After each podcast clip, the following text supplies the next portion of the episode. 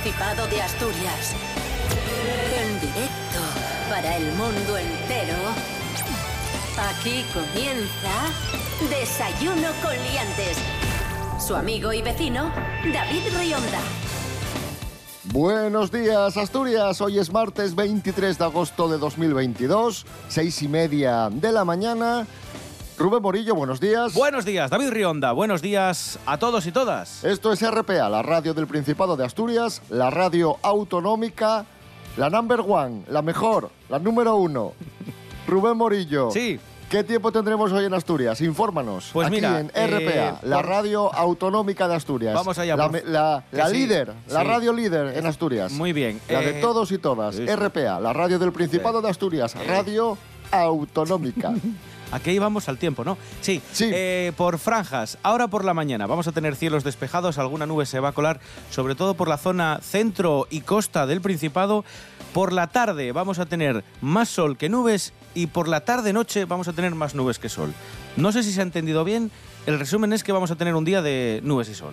Y, y ya estaría. Y las temperaturas son bastante agradables en cuanto al calorcillo pero para mí van a ser bastante desagradables en cuanto a la humedad. ¿Por qué digo esto? Porque las máximas van a llegar hasta los 31 grados, no va a hacer sol sol, sino que vamos a tener, como digo, alguna nube que va a encapotar el cielo y lo que va a hacer es sensación de estas de invernadero, porque las mínimas van a ser súper altas. Las mínimas van a ser de 19 grados y como digo, las máximas van a rozar los 30, así que la sensación térmica va a ser muy superior a la de las temperaturas. Para que os hagáis una idea, va a haber sensación térmica, a pesar de que las máximas sean de 29, de hasta 32 grados, sobre todo en zonas del centro del Principado. en una palabra, bochorno. Bochorno.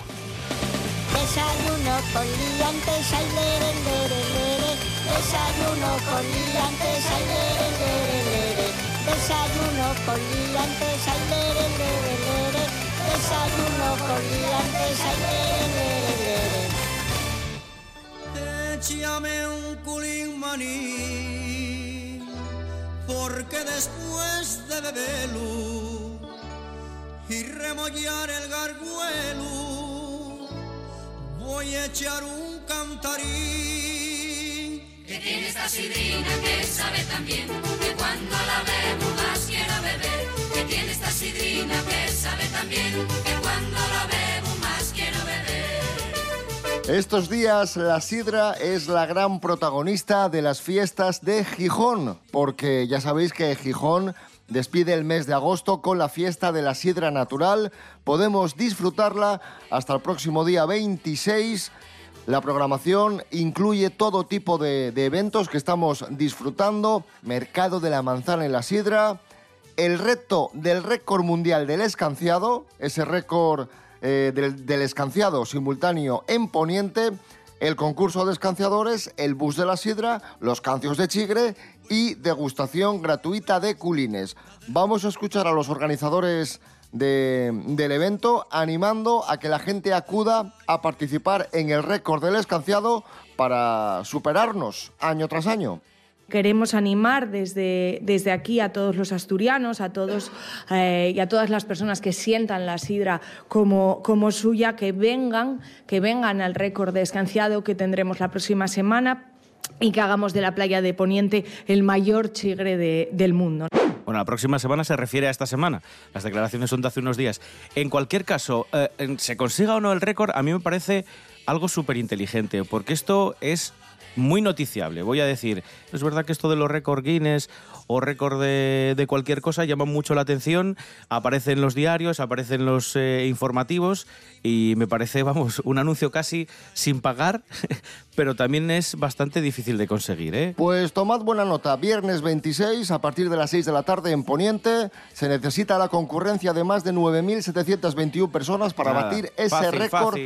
Del escanciado simultáneo de la sidra denominación de origen protegida 100% asturiana.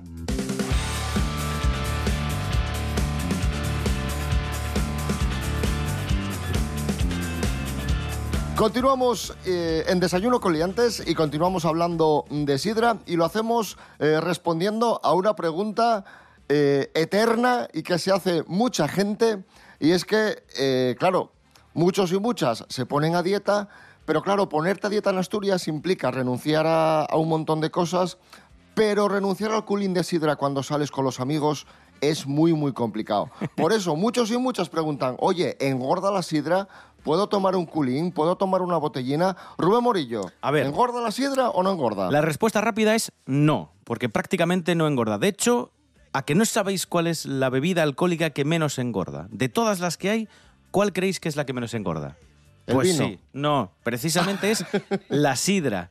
La sidra, en el ranking de bebidas alcohólicas que menos engordan, está la número uno, porque tan solo aporta 40 kilocalorías por cada 100 mililitros. Y además mantiene las vitaminas y minerales de la manzana, aparte de los beneficios que tiene ya de por sí la fruta, así que puede ser la buena alternativa a la hora de brindar en celebraciones. El problema con las bebidas alcohólicas son sobre todo con las blancas, vodka, anís, ron, ginebra, whisky, esas engordan una barbaridad. Y sobre todo engordan más aún porque se suelen mezclar con bebidas azucaradas, ¿no? Que sí, con refresco de cola, refresco de naranja, refresco de limón y entonces ya lo hacen la bomba Hombre, perfecta. obviamente un ron cola Claro. pues es una auténtica bomba calórica, además de, de calorías vacías. Y aquí sobre todo lo que decimos siempre, prima el sentido común. Hombre, por tomar una botellina de sidra, por tomar cuatro culinos, no te va a pasar nada. O por tomar una copina de vino para comer.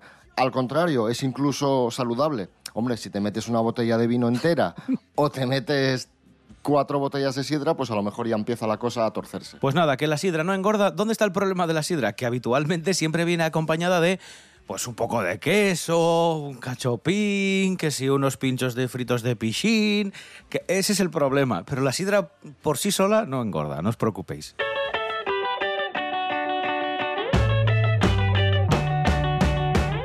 Continuamos hablando de sidra en Desayuno Coliantes. Vaya mañana sidrera, vaya desayuno sidrero que estamos eh, teniendo. Y es que tenemos noticia viral relacionada con el mundo de la sidra. Un usuario de Twitter publicó estos días una fotografía junto con el texto ¿Cómo joderle el día a un asturiano con una fotografía? Una publicación que recibió más de 3.700 me gustas en menos de 24 horas.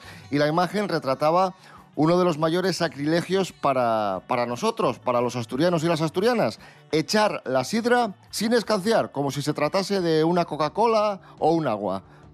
Vertida directamente, Uf. sin escanciar, sin, sin que espalme, sin que rompa. Hay gente que sostiene que no cambia el sabor, ¿eh? Y digo, eso es que no has bebido sidra en tu No, vida. no, no, no, no, no. Eso es que no has bebido sidra en tu Que vida. no, que no, que no. Si sabe muy parecido, yo tampoco lo noto. Yo, eso es que no, eso es que no lo sabes valorar. De hecho, de hecho, a mí me gusta muchísimo la sidra y cuando voy a un sitio y me ponen el taponín este de plástico, Mm, mm, ah. ya tuerzo un poco, porque a mí me gusta la sidra escanciada y, y tomada en el momento de trago.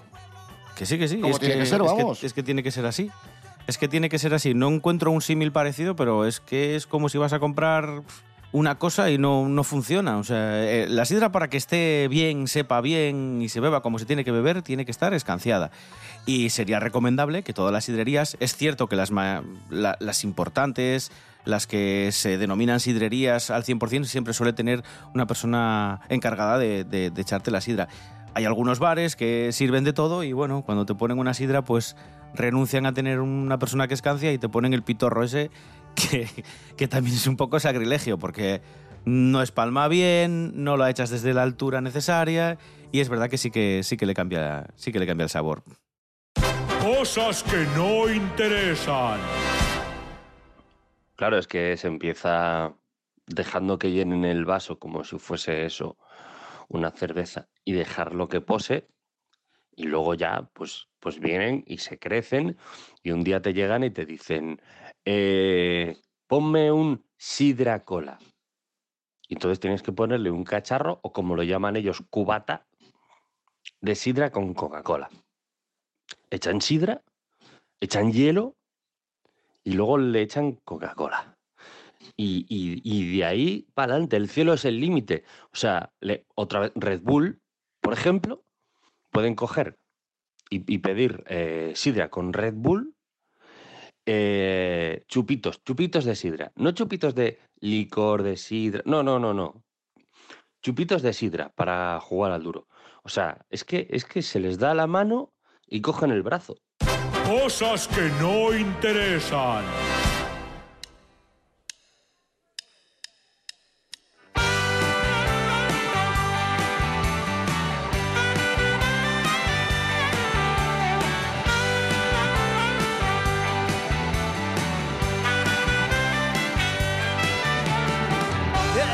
tarde al reparto, todos los días igual. Lo dejé pasar de largo, tenía deudas que no pude pagar. Pero ahora tengo trabajo, dinero y su libertad.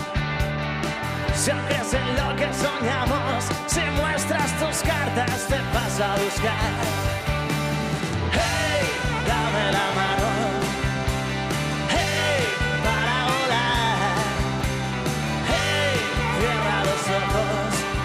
A pensar que esto es Asbury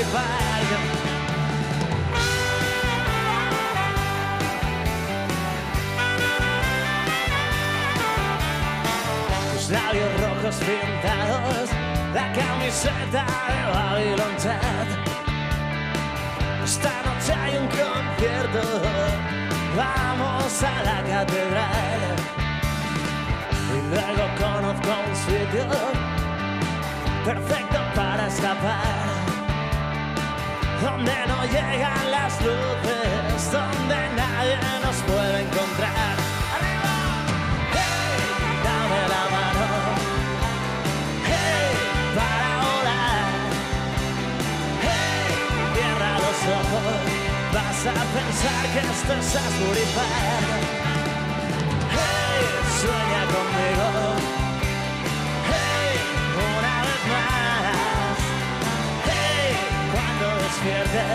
Toma mis alas para aterrizar.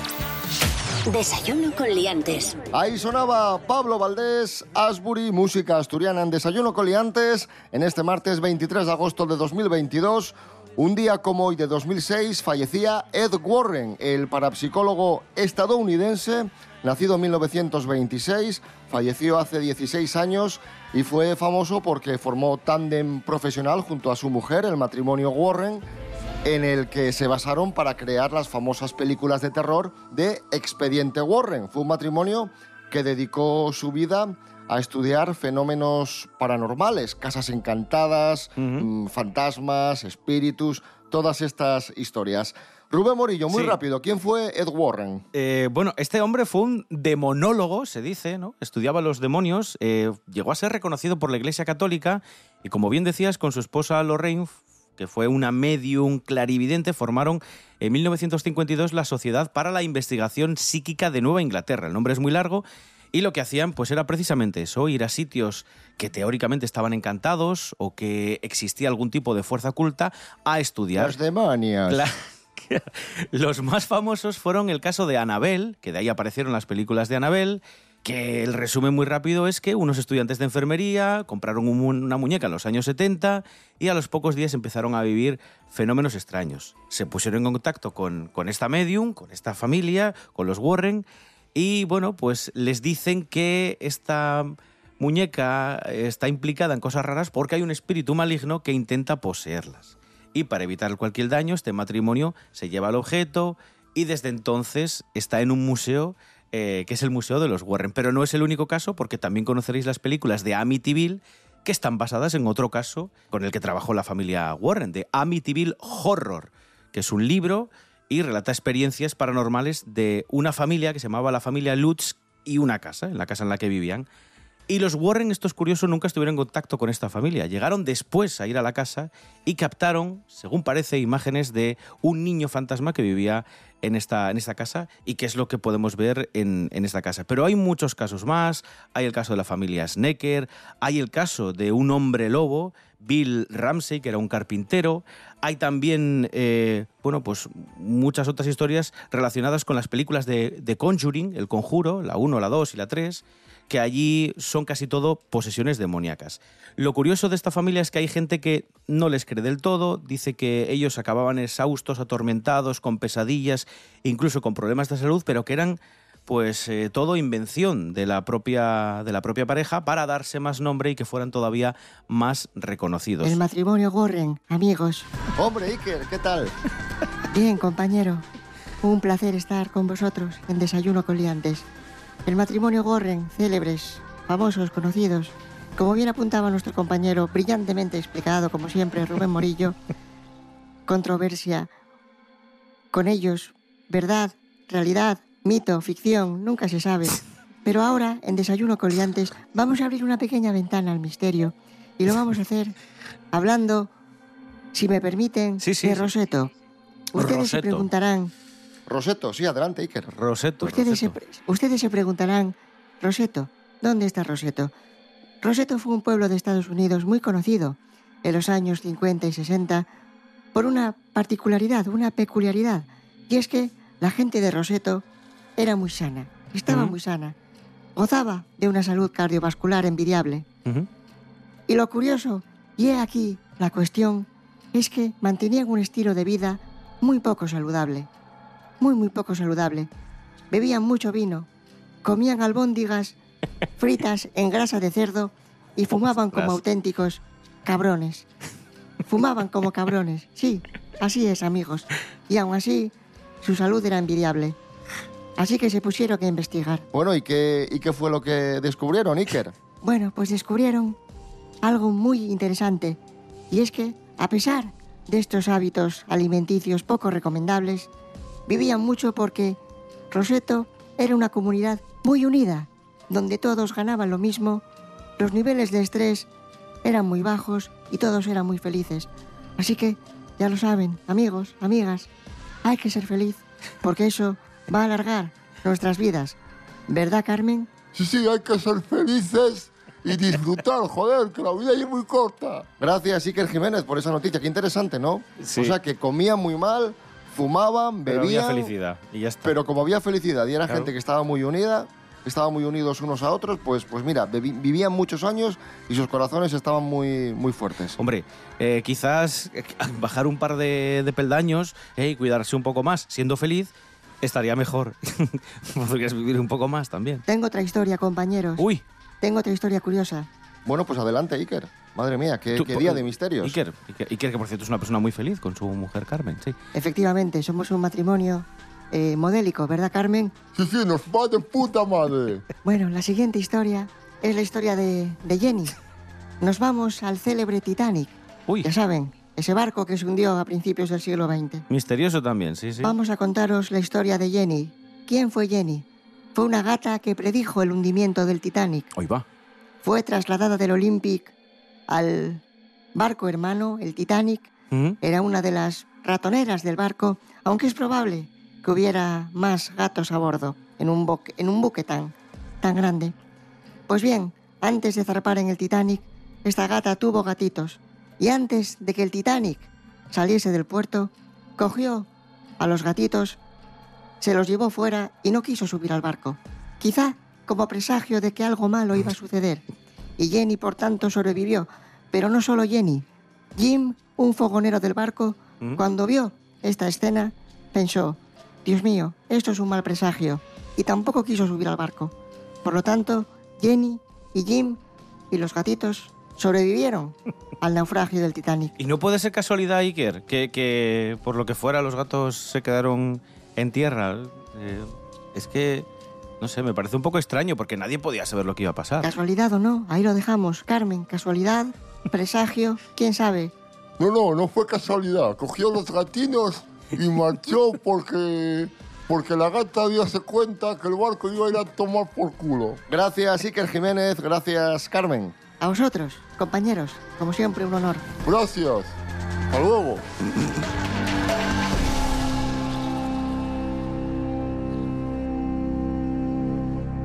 Bueno, pues ahí estaban Iker y Carmen. Eh, seguimos en Desayuno con Liantes, 23 de agosto. eh, y ya que hablábamos del Titanic, una canción protagonizada por un barco, el barco a Venus de Mecano.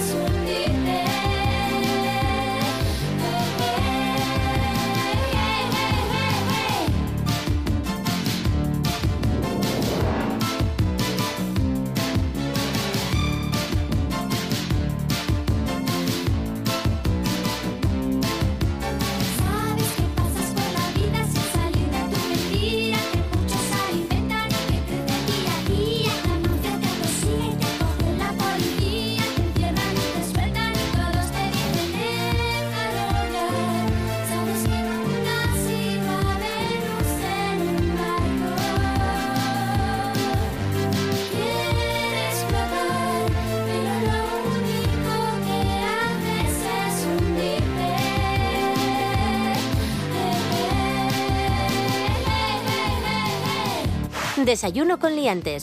Síguenos en Instagram, arroba desayuno con liantes. Hace escasas fechas fallecía una actriz de Hollywood muy conocida, muy famosa. Bueno, fue famosa sobre todo en los años 90. Anne. Miguel Ángel Muñiz, Jimmy Pepín, nos habla de ella. Adelante.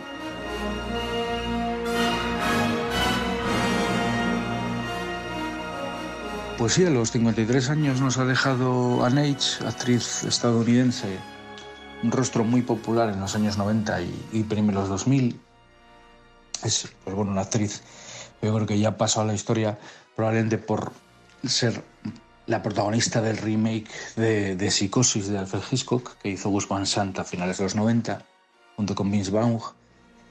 Esa Marion Crane en color, que bueno, es cierto que la película fue muy criticada, pero bueno, su interpretación yo creo que era bastante, bastante salvable.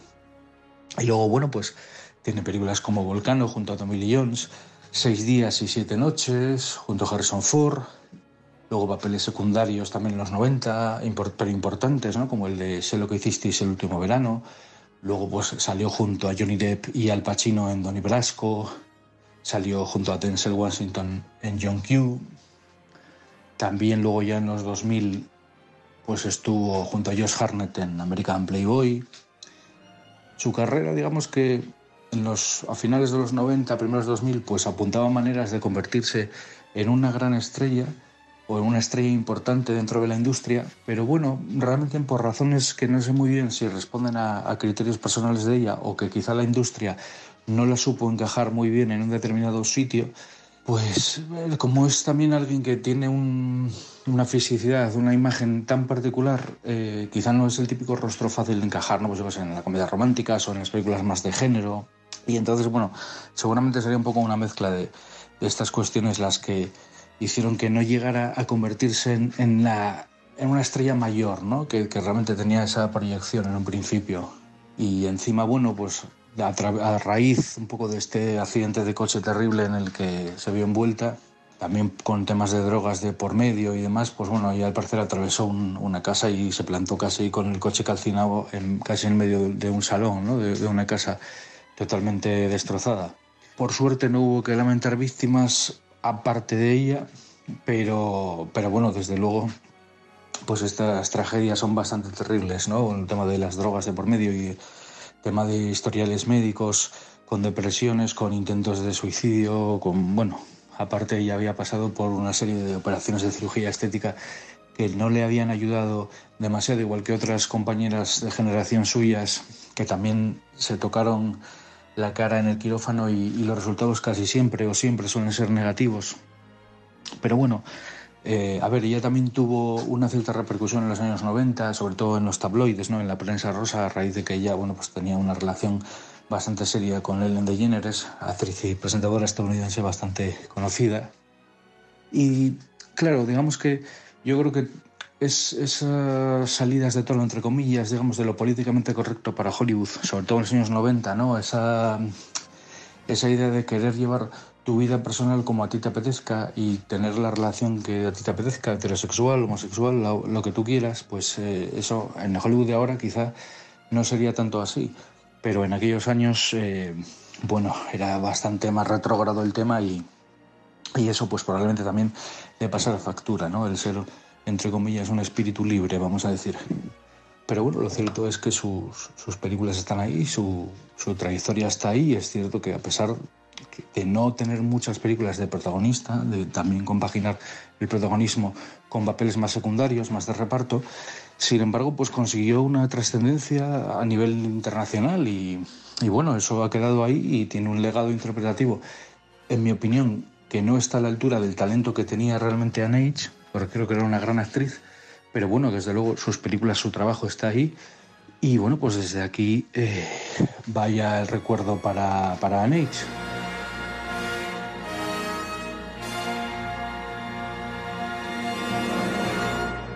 Y vamos para cerrar el programa de hoy con la agenda festiva del día. Adelante, Rubén Morillo. Pues vamos allá con la agenda cultural y de eventos para el día de hoy, que hay muchos. Vamos a empezar en Navia, en Pola Vieja, que celebra las fiestas de San Bartolomé.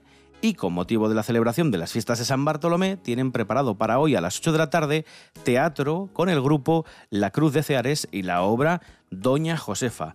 8 de la tarde, como digo, en Polavieja, en Navia, dentro de las fiestas de San Bartolomé. Y hablando de fiestas, esta semana es la semana grande de las fiestas de San Agustín de Áviles, que desde ahora y hasta que acaben pues tienen eventos todos los días y, y, un puñado de ellos, como por ejemplo el Factoría Sound Summer, los conciertos que se vienen celebrando en la ciudad de Avilés, en concreto en la plaza de Camposagrado, que hoy va a acoger a las diez y media de la noche el concierto de Trastornados. Plaza de Camposagrado, 10 y media de la noche, Factoría Sound Summer. Hoy, como digo, concierto de Trastornados. 10 y media de la noche, porque si queréis alguna actividad para, para tempranín, ahora por la mañana, también en Avilés tenemos Tai Chi y actividad física al aire libre a las 10 de la mañana. Es una actividad que se viene celebrando todo el verano y que se viene haciendo en los parques eh, de toda la comarca, de Las Meanas, de Versalles, del Pozón, el Alfaraz, Valliniello, son los parques biosaludables de la ciudad. Es una actividad, como digo, gratuita, pero hay que inscribirse previamente, así que lo podéis hacer eh, o bien en el sitio donde se celebra la actividad, y si no sabéis dónde se celebra, porque como digo, hay bastantes sitios, lo podéis hacer en los jardines de servicios sociales de la calle Galeana número 11. Tenéis además más información de todas estas actividades en avilés.es, en la web oficial del ayuntamiento. Cambiamos a Avilés, nos vamos hasta Oviedo. Allí se viene celebrando durante también prácticamente todo el verano el ciclo Vive la Banda. Ya os lo hemos comentado en alguna que otra ocasión, donde la banda de música Ciudad Oviedo va a alguna de las plazas del concejo y celebra un concierto. Bueno, pues hoy le toca la Plaza Porlier de Oviedo, ¿vale? En la Plaza Porlier de Oviedo, hoy a las 7 de la tarde, tendremos a la banda de música Ciudad de Oviedo con Vive la Banda para amenizar el verano a todos los obetenses. Y también en Oviedo tenemos cine en el día de hoy porque se celebra el ciclo Cine a la Luz de la Luna.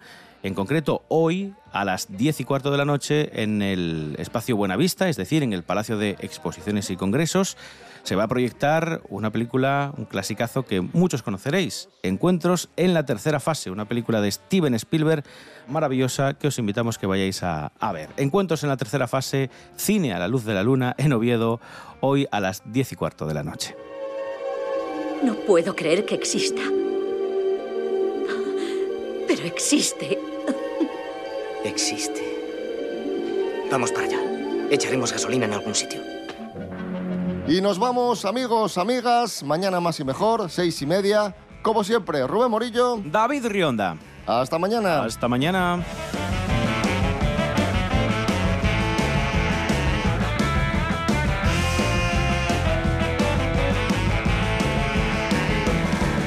Lips like wine, eyes like a cat. She's my voodoo.